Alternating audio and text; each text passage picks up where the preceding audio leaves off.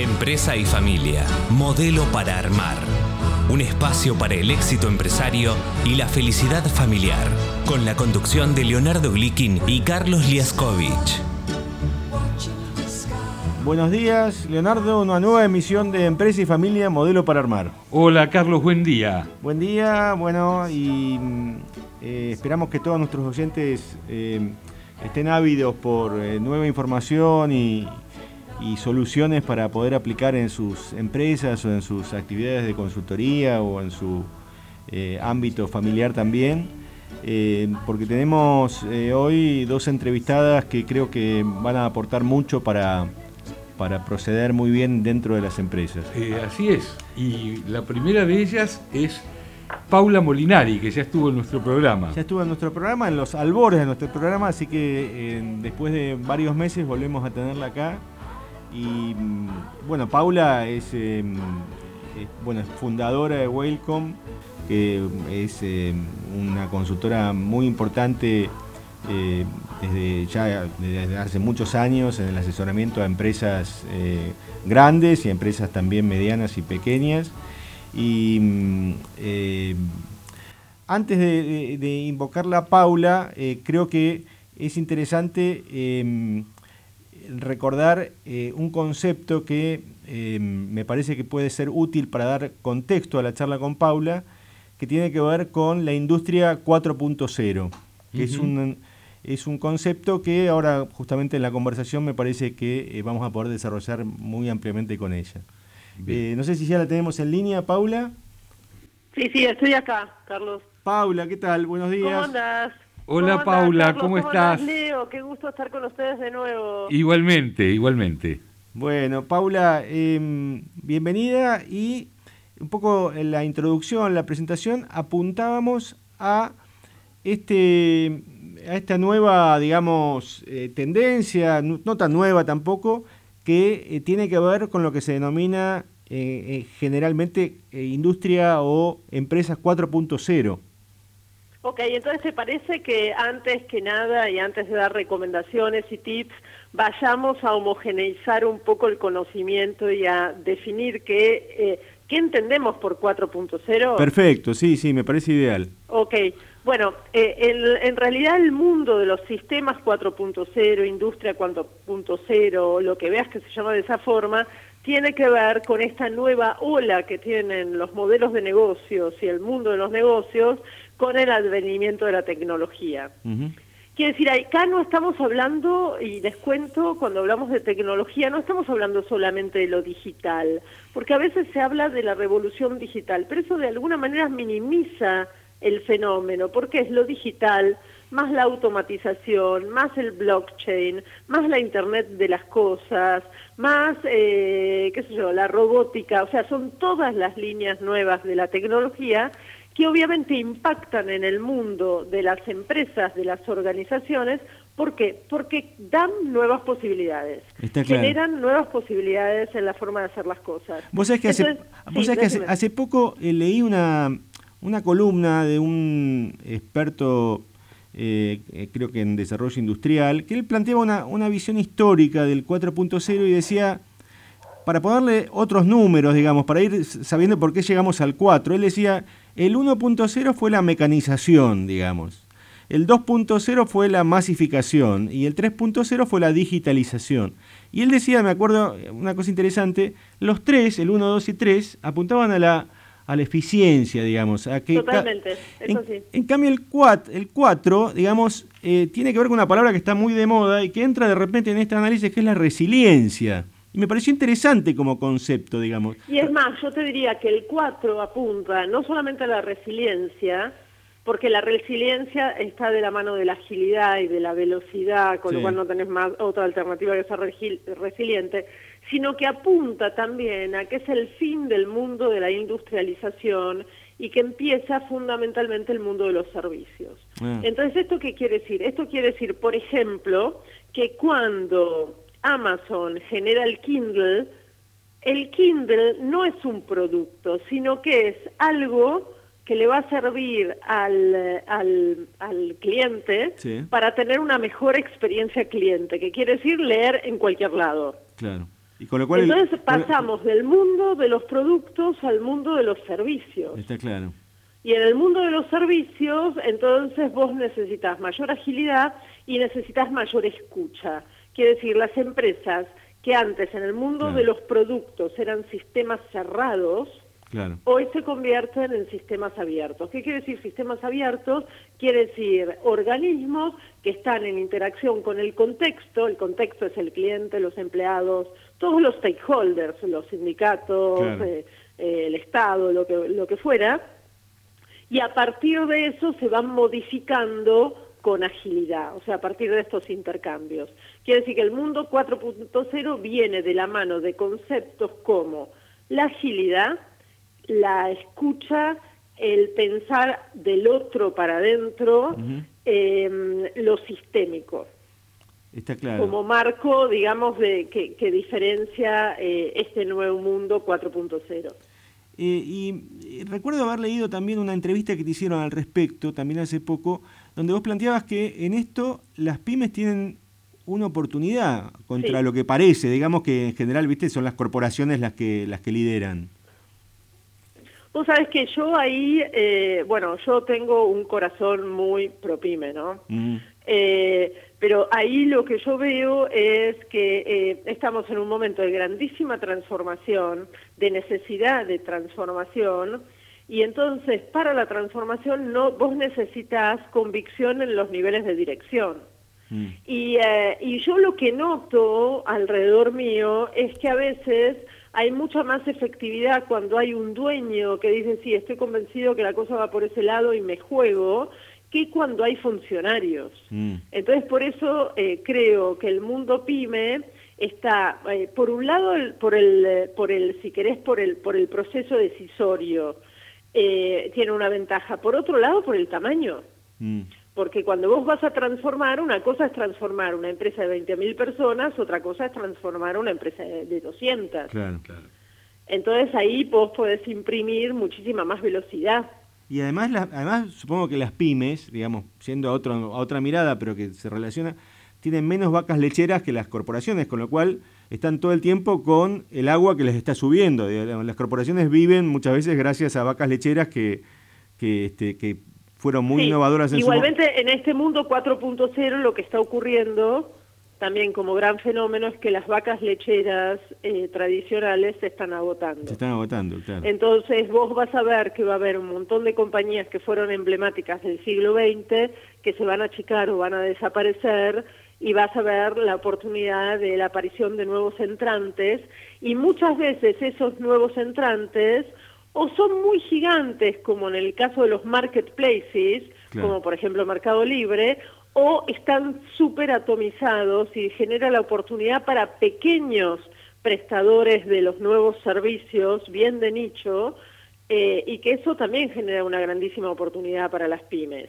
En la medida que puedan leer lo que el mercado eh, necesita. Por eso, acá la clave eh, yo creo que es entender lo que el otro necesita, no partir de lo que yo sé hacer. Está claro. Y eso te digo que es un cambio de paradigma que no es menor, ¿eh? No, no, no, por supuesto. El tema es tener los anteojos correctos, ¿no? Exacto. Porque eh, vos tenés, eh, por un lado, alguna algún sector en el que pienses que pueda haber más evolución y segundo, ¿tenés algún ejemplo Sí, ay, tengo uno que te va a encantar. Dale. Se van a morir con este ejemplo, eh, Carlos y Leo, los dos. Eh, te digo, eh, fíjate cómo cambian las cosas. Eh, bueno, y a- eh, yo acá voy a pasar un, un breve chivo, que es qué felicidad lo, el impacto a veces que uno genera en los propios alumnos, ¿no? Ah, Eh, porque me llama la semana pasada un alumno eh, que fue alumno nuestro del programa de profesionalización de empresas de dueño en Ditela y fue alumno también de otro programa, es como un, un, un adicto, ¿no? Y me dice, Pau, tengo algo que contarte y bueno, eh, dueño de una empresa de construcciones, construcciones. Mirá, sí, ¿no? claro. El sector más este, difícil de mover que... que- que- Claro, donde vos me decís la transformación en construcciones, ¿de qué me estás hablando? Claro. ¿no? Entonces me dice, tengo que contarte algo, Pau. Eh, en realidad estoy trabajando con equipos de obreros autogestionados. Eliminé la función de capataz En mi empresa no hay más cascos blancos y amarillos. Se eliminó la función. Sí, sí, sí. Eh, en la obra que estamos haciendo, una obra muy grande, porque estaba trabajando en una obra grande, emblemática, que se está por terminar, terminamos antes. Mira. Y aparte instalamos una práctica que es que los mismos grupos son responsables de, de las herramientas. Mira. Eh, y aparte pueden solicitar las herramientas para llevárselas a las casas el fin de semana para hacer trabajos en sus casas. Impresionante. La verdad que para lo que uno tiene como estereotipo de lo que es el ambiente y el trabajo en la construcción es, eh, es un antes Por eso, yo lo que te cuento es, el gran problema no es la gente, no son los negocios, sino es la cabeza de los que toman decisiones. O sea, porque si vos crees que no es posible, no va a ser posible. ¿Y vos, ¿y vos conocés cómo fue el proceso de este hombre? No, claro que lo conozco. Ah. O sea, el proceso de este hombre fue que, que se empezó a leer, se empezó a curiosear, se anotó a distintas eh, capacitaciones y de ahí eh, empezó a decir, bueno, por ahí puedo probar tal cosa y empezó a probar y cuando empezó a probar, la cosa le empezó a funcionar. Con lo cual está claro que tiene que surgir desde el líder esta cuestión. No, claro, sí, totalmente. Vos sabés que hay algo que a mí me encanta de un autor que yo adoro, que se llama Frederick Laloux, que escribió un libro que se llama Reinventando las Organizaciones, que se los recomiendo a todos los que están oyendo. ¿Cómo se llama el autor, Frederick? Frederick Laloux, se escribe L-A-L... L-A-U-X. Correcto eh, o L O U X. Y se llama y, el, libro se llama Reinventando las organizaciones. Correcto. ¿Qué dice? Mira, lo que dice, ¿eh? porque esto es agarrate porque es power. Eh, el nivel de conciencia de una organización no excede nunca el nivel de conciencia de su líder. Mm, claro. Y esto, y es por eso eh, que cuando yo leí esto y entendí esto, hace dos o tres años que trabajo en la formación de nuevos líderes, digamos. Bueno, que es ahí donde vino Fernando. ¿No? El, dueño de esa constructora que te cuento. Ahí la pregunta que queda picando es eh, si, si el líder tiene suficiente agua en, el, tanque, digamos. Bueno, en, realidad, pero vos sabés que, eh, por ejemplo, si vos tomás el caso de Fernando mismo, no es el agua en el tanque, es decidir la cosa la hago de esta forma o de la otra. Mm. O sea, la obra, él tenía una obra que ganó por licitación. Mm. El tema finalmente es cómo hago las cosas. Lo hago de la manera tradicional, lo hago de otra forma, intento otra forma, eh, porque si no también, ¿sabes lo que pasa, Carlos? Es que a veces el tema de, uy, el contexto que está durísimo y que nos genera imposibilidades, en realidad nos es funcional para los mecanismos de defensa. Claro. Sí, y además el que saca la, digamos, el que de repente mira para el otro lado, eh, puede, puede llegar a sentir la mirada de los pares eh, muy reprobatoria o muy o muy este, descalificatoria, ¿no? Sí, sí, o, sí, totalmente, es así. Es así porque eso es lo que ocurre siempre cuando hay eh, innovación, el dogma se resiste. Claro. Entonces, esos son, sí, eh, o sea, esas en realidad son reacciones que son reacciones que son eh, explicables desde el punto de vista de la especie, porque vos sabés que nosotros como especie humana eh, tenemos eh, el cerebro, que es nuestro órgano principal y que busca fundamentalmente la supervivencia. Entonces lo que hace es hacerte repetir cosas que te hicieron sobrevivir otra vez. Ahora, cuando vos estás en una época de tanta transformación, si vos aplicás eh, la regla del cerebro, sonaste porque no vas a transformar. Con lo cual hay que romper un poco la estructura que nosotros tenemos, que es de reiterar, para ir a la verdad, a, probar cosas que son nuevas. Eh, ah, perdón. Sí, ¿y cómo ves este 4.0 en las empresas de familia? Eh, bueno, yo la, la, la, cosa que estoy viendo es una, una, una generación joven que empuja fuertísimamente las novedades y que en realidad yo no sé, Leo, si vos viste también lo mismo, pero por ejemplo, que empuja toda la cuestión e-commerce. Sí, absolutamente, desde ya. Claro, y entonces de, de, alguna manera la cuestión e-commerce queda de la mano de la nueva generación y en muchas organizaciones genera sorpresas.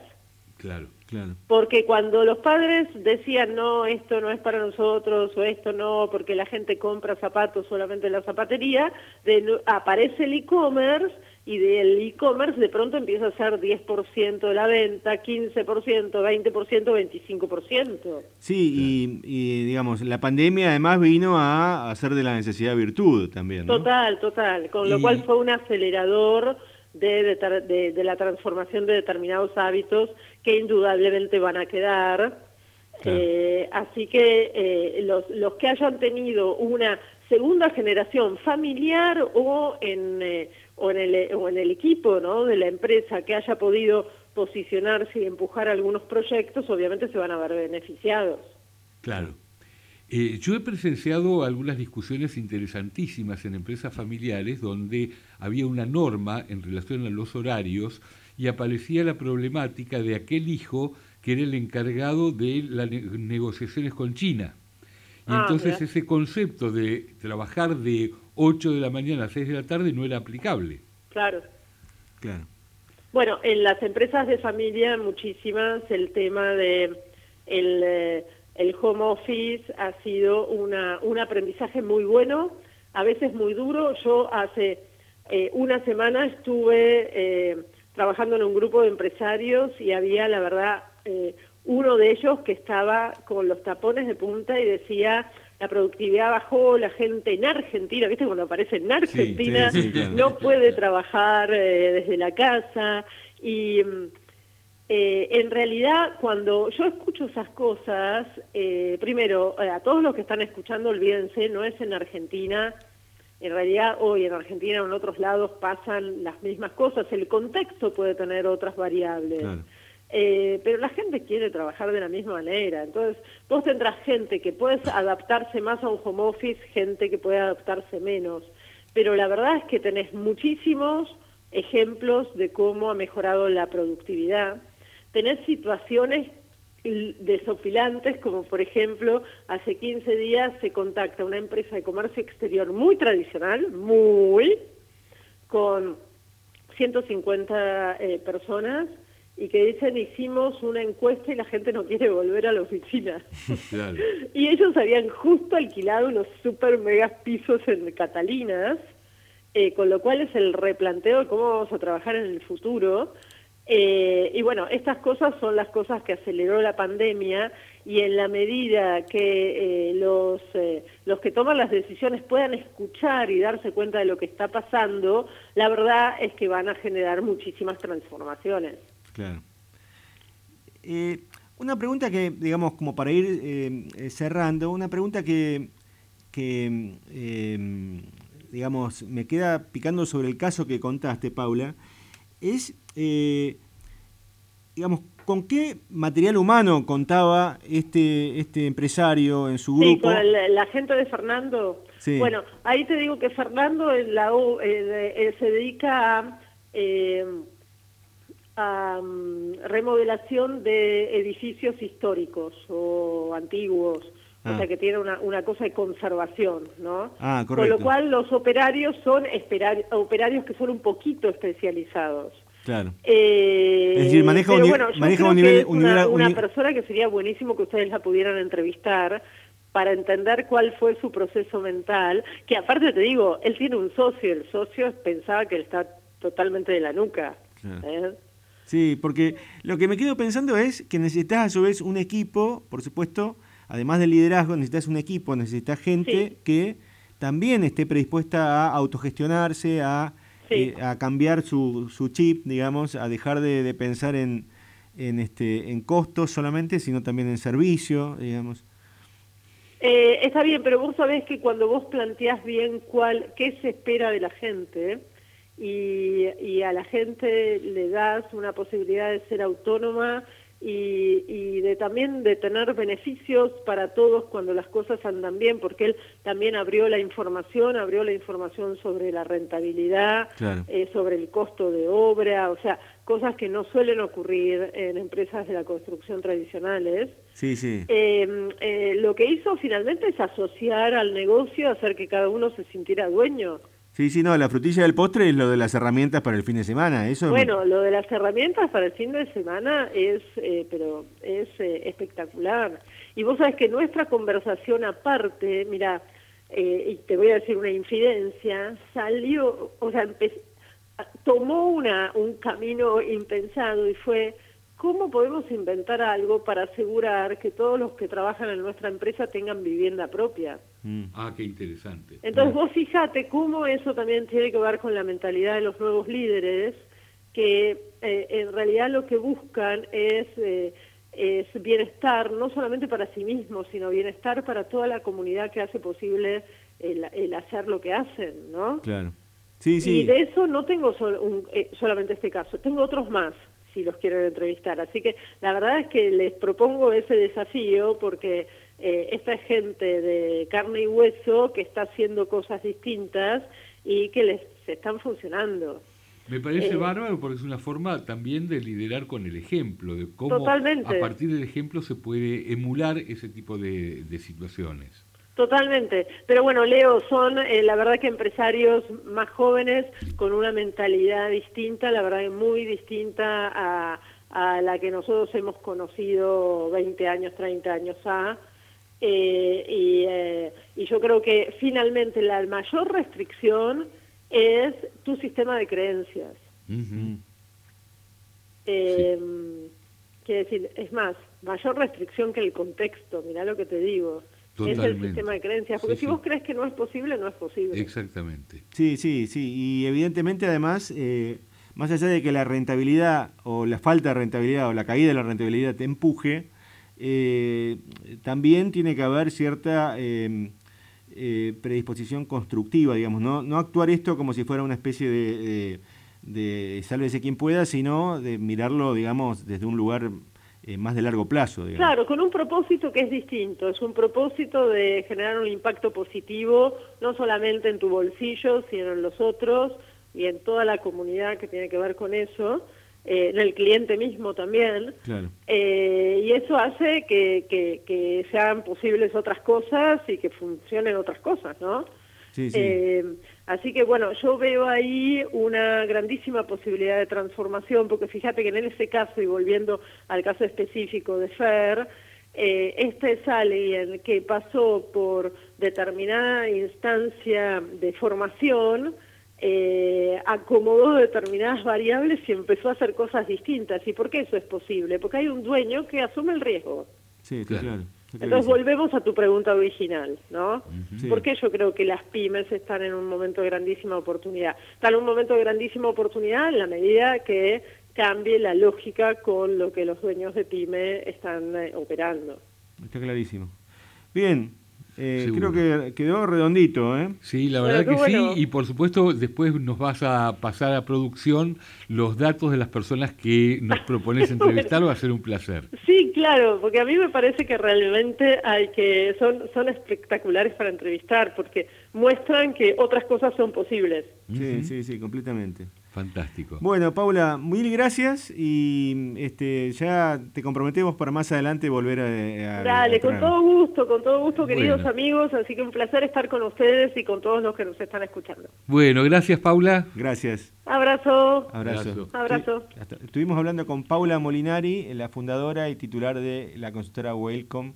Em, así que vamos ahora a un tema musical, Leonardo, y tenemos una segunda entrevistada también sumamente interesante que es Claudia Castellanos. Perfecto, adelante.